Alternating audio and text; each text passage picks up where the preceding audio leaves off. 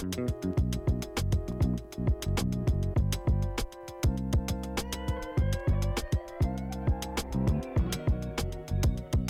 Друзья, всем привет, с вами Николай Шапкин, и сегодня мы будем говорить про то, как найти прибыльную нишу в 23-24 годах, чтобы выйти на маркетплейсы и, соответственно, там зарабатывать. Соответственно, сегодня на примере Яндекс Маркета я буду говорить о том, как аналитика позволяет вам а, масштабироваться, зарабатывать больше, выходить на новые маркетплейсы и так далее. Без аналитики сейчас просто никуда в товарном бизнесе. Соответственно, худшая идея для старта на маркетплейсе, либо для вывода нового товара, если вы уже торгуете, это не анализировать и просто заходить с товаром, который вам понравился. Даже на самом новом маркетплейсе, где мало конкуренции, где там максимально доступная аналитика и лояльные условия, без правильного выбора товара, без осознанной аналитики, что называется, ну это просто гиблое дело. Это просто сейчас невозможно. Соответственно, аналитика — это ценный инструмент, который вам позволяет зарабатывать и не терять деньги. Потому что если вы не используете аналитику, то велик шанс того, что товар просто не будет продаваться. Либо будет продаваться в ноль, либо будет продаваться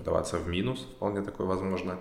И это не бизнес. Вы, естественно, ничего не заработаете. Но еще раз повторюсь, для того, чтобы выйти на маркетплейс впервые, либо масштабироваться с новой идеей, с новым товаром, либо масштабироваться на новый маркетплейс, вам необходимо определиться, с каким товаром, в какой нише вы будете начинать свою торговлю. Ниши условно можно поделить на широкие и узкие. Соответственно, в широких огромное количество товара, большое количество продаж, но, естественно, большое количество продавцов и высокая конкуренция. Туда надо заходить с большими бюджетами и, наверное, нужно обладать большими знаниями, чтобы успешно торговать. Соответственно, особенно для новичков это слишком рискованно. И при этом, если у вас небольшой, естественно, бюджет, даже если у вас есть большой опыт, вряд ли в широкую нишу вы сможете выйти. Пример такой большой широкой ниши, это, например, товары для сада и огорода. Также можно выделить здесь косметику, электронику и одежду с обувью. Узкие ниши — это там, где поменьше продаж, меньше продавцов, соответственно, меньшая конкуренция. При этом там всего лишь несколько категорий товаров, скорее всего, будет. И как один из примеров, например, это семена. В такую нишу вы можете выйти с, низким, с более низким бюджетом, вы можете протестировать ваш товар на более низком бюджете, вы можете закупать меньше товара для того, что для первой партии. Также ниши подразделяются на сезонные и несезонные. Хороший пример — это надувные бассейны и, соответственно, елки. Елки продаются только, не знаю, там полтора-два месяца в году, это, естественно, ноябрь, а декабрь, может быть, кто-то заранее закупает, ну, большинство людей закупает их так. И там после, не знаю, 30-31 декабря, ну, вряд ли кто-то будет покупать себе елку только если там по большим скидкам, а, чтобы, чтобы оставить ее на следующий год. Ну и надувной бассейн. Естественно, надувной бассейн покупается к лету, соответственно, это стартует где-то, наверное, середина весны, в зависимости от региона. А, как только теплые деньки настают, люди все чаще будут задумываться о том, чтобы поставить бассейн там к себе на дачу, да, к примеру. И, соответственно, опять же, к середине лета, скорее всего, продажи там начнут падать, и концу лета абсолютно упадут, ну и осенью, зимой, в начале Э, весны их никто не покупает. Ну а, например, такие ниши, как телефоны, какие-нибудь чехлы, сумки, их могут покупать, естественно, круглый год, и они никак не будут зависеть от сезона. Но при этом тоже надо понимать, что даже во всесезонных товарах есть определенные просадки. Перед праздниками, после праздников и так далее. Все товары в какой-то определенный момент времени продаются лучше, чем в остальные. И это абсолютно нормально.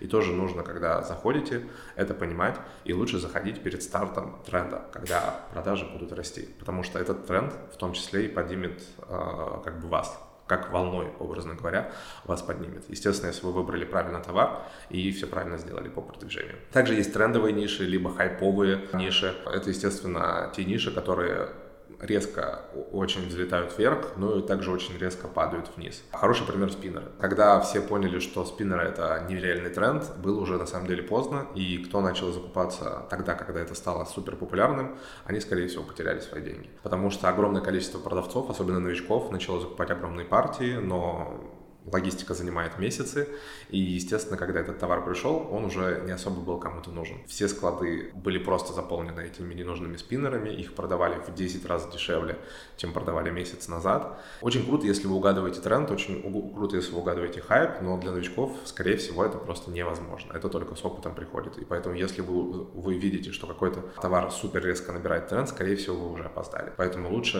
опять же, не заходить в такие ниши. А еще можно ниши разделить на видимые и невидимые невидимые. Невидимые ниши — это те, которые покупают очень узкий круг людей. И большинству людей, например, 98% людей, он просто не нужен. Очень хороший пример вам приведу, это, например, запчасти для смартфонов. Такая ниша есть, она существует, и она даже есть на маркетплейсах, но вы же прекрасно понимаете, что 99,9% людей сами ремонтировать смартфон не будут. Это покупают либо уж совсем энтузиасты, любители электротехники, либо же, ну там, ребята, которые в ларьках работают и чинят вам, соответственно, смартфоны. Другим людям он абсолютно не нужен. При этом не нужно думать, что в таких нишах нету продаж. Продажи там есть, но, естественно, надо тоже понимать свои силы, вашу маржинальность и способны ли вы там что-то заработать. Ну а видимые ниши — это товары для дома, для автомобиля, то есть это все, что вас окружает, это то, чем пользуются больше 90% людей.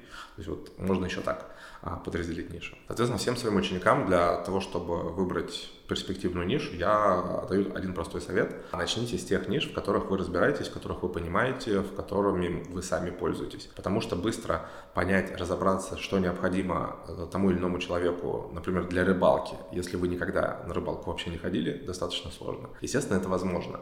И не надо только зацикливаться на, на каких-то своих хобби, образно говоря. Но для начала, для старта, если вы сможете выбрать тот товар, который вы понимаете, это сильно облегчит вам задачу. И, скорее всего, у вас получится более качественный запуск. Далее необходимо проводить сегментный анализ. Это позволит более глубоко взглянуть на ту или иную нишу или товар. Также подразделяйте все товары по ценовым категориям, потому что мы должны понять, в какой ценовой категории продается тот или иной товар и какая там конкуренция. Именно от этого принимать решение. То есть у вас, образно говоря, получится график с какими-то пиками на определенных ценах. Например, за 1500, за 1800 такой товар хорошо идет, а уже за 2200, 2500 товар почти не покупают. Но если предложение ценовой категории там за 2200, 2500 совсем нету практически, и у продавцов там хорошие продажи, то почему бы не зайти в нее? Если же там все переполнено, и там много продавцов также сидит, лучше выбирайте ту ценовую категорию, которая там от полутора тысяч до 1800, потому что это более широкая, это более доступно для большего количества населения России.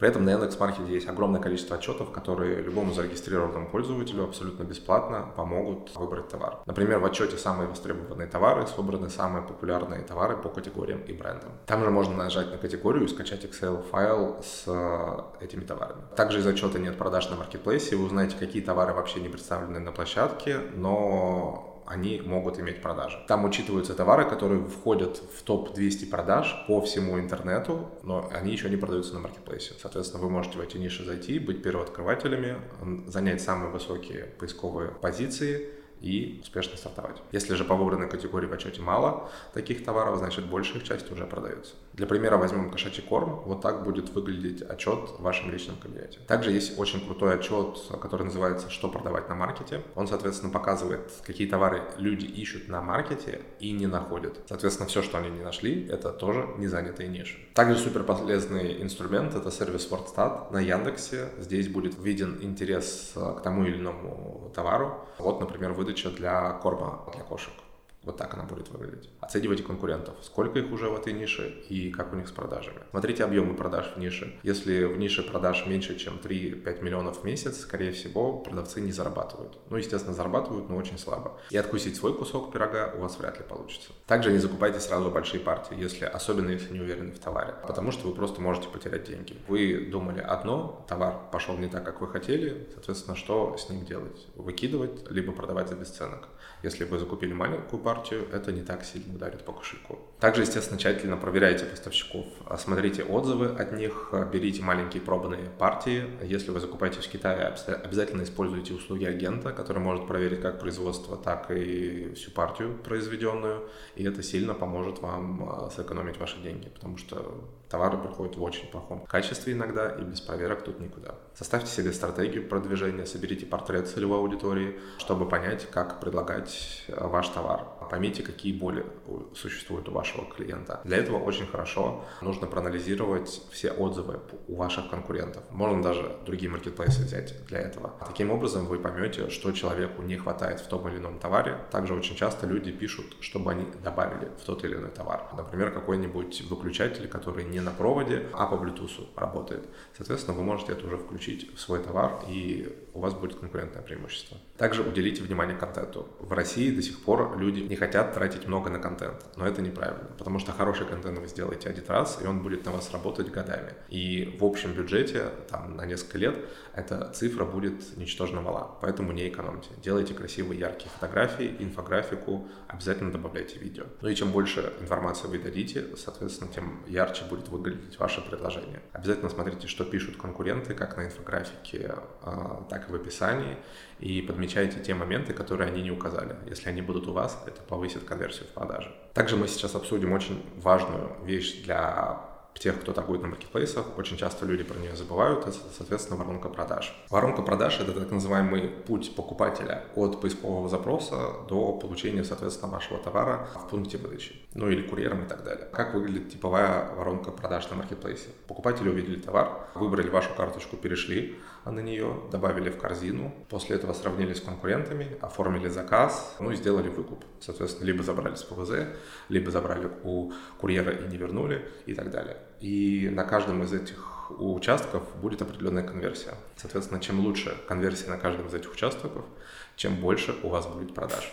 И вы можете влиять на каждый из этих моментов. Теперь давайте поговорим, что влияет на конверсию воронки продаж. На первый этап это покупатели увидели ваш товар, влияет участие в рекламе, в акциях, отзывы, SEO-оптимизация, ну, естественно, ваш рейтинг. На второй, то, что люди выбрали именно вашу карточку, это главное фото, это цена, опять же рейтинг, количество оценок, скорость доставки. Чтобы человек добавил в корзину, что на это влияет? А, само качество листинга, отзывы, описание и характеристики товара. Для того, чтобы оформили товар, Тут нужна, нужна отстройка от конкурентов и оптимальная стоимость. Ну и для того, чтобы вы купили, товар должен соответствовать описанию, соответствие цены и качества должно быть, ну и наличие отсутствия брака. Также очень часто влияет упаковка. Я знаю, что в некоторых нишах люди даже спрыскивают товар одеколоном, а, ну или духами, чтобы он приятно даже пах. Это тоже очень важно. Вот такие маленькие моментики, они повышают вашу конверсию, вы больше зарабатываете. Также разберем кейс. Например, баннерная реклама приводит очень дорогого покупателя, у вас не сходится юнит-экономика. Какое есть решение? Меняем инструмент продвижения. Ставим буст продаж с оплатой за факт покупки. Платим мы, естественно, не за просмотры, а за клики. Итог. Стоимость привлечения клиента будет сильно падать. Как же выстроить правильную воронку? Сначала мы понимаем портрет нашего потенциального покупателя. Мы должны понять, сколько ему лет, мужчина это или женщина, чем он занимается,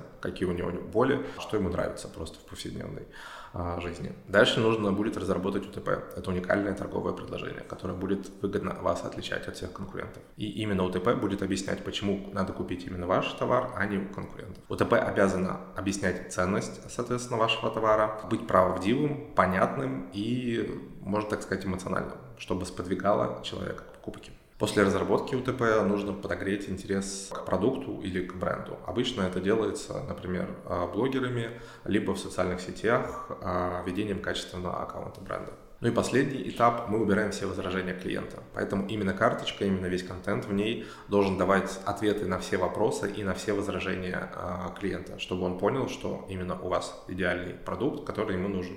Также обрабатывать возражения нужно не только в самой карточке, но и в отзывах, а также в блоке а, вопрос-ответ. Это тоже очень важно, люди туда заходят, и им важны эти ответы и ответы на ваши комментарии. Если же мы хотим влиять на эффективность продаж, то тут нужно смотреть на показатели. Например, CTR – это соотношение людей, кто увидел вашу карточку и перешел на нее. Простая формула. Количество посетителей, перешедших в карточку товара, разделить на общее количество и умножить на 100%, соответственно. По той же формуле простую считаем и общую конверсию. Это количество людей, которые что-то купили, делим на общее количество покупателей и умножаем на 100%. CR – это, соответственно, коэффициент конверсии, и он показывает, какое количество людей в процентном соотношении, естественно, перешли из одного этапа воронки в другой. При этом все считать вручную, естественно, не обязательно. Это все есть в личном кабинете продавца на маркете, что тоже очень удобно. Например, в отчете показы и продажи можно проверить, есть ли у товара вообще просмотры, либо его никто не видит. Также здесь можно отследить конверсию добавления товаров в корзину, сравнить показы и продажи по категориям и регионам, также посмотреть топ-10 товаров в категории по показам или продажам в рублях или штуках. Сформировать такой отчет можно на странице аналитика, показы и продажи. Вообще, личный кабинет продавца на маркете — это сам по себе уникальный аналитический центр, что называется, и при этом он абсолютно бесплатный. В этом Яндекс.Маркет выгодно отличается от всех других маркетплейсов. Но тем не менее, даже тут можно воспользоваться и внешними сервисами. Самые популярные из них это MP-Stats, MoneyPlace, SellerFox, ShopStats, MarketGuru и многие другие. Также не забываем пользоваться WordStat от Яндекса для изучения вашей целевой аудитории. Вы тут можете понять, какие товары, какие запросы искали ваши потенциальные клиенты и в каких регионах. Ну и теперь, как обещал, даю чек-лист по анализу конкурентов выбранной вами ниши. Соответственно, что нам необходимо узнать? Какие товары они продают, цены, как часто у них покупают, как они заполняют карточки товаров, как работают с отзывами, их логистику. Ну и тут нас снова выручает внутренний отчет а, маркета, который доступен всем селлерам. В частности, нам нужен отчет цены конкурентов, который позволит сравнить ваши цены со всеми конкурентами на маркетплейсе. Соответственно, здесь мы фильтруем самые популярные товары, потому что именно они делают максимум выручки, сравниваем цены свои с, с минимальными и средними средними ценами на маркете. Здесь очень также необходимо изучить цены именно в том регионе, в котором вы собираетесь продавать. Ну и напоследок э, хочу сказать, что любой бизнес обращен на провал, если э, в нем нету аналитики и к ведению бизнеса подходят спустя рукава, что называется. Пока. thank you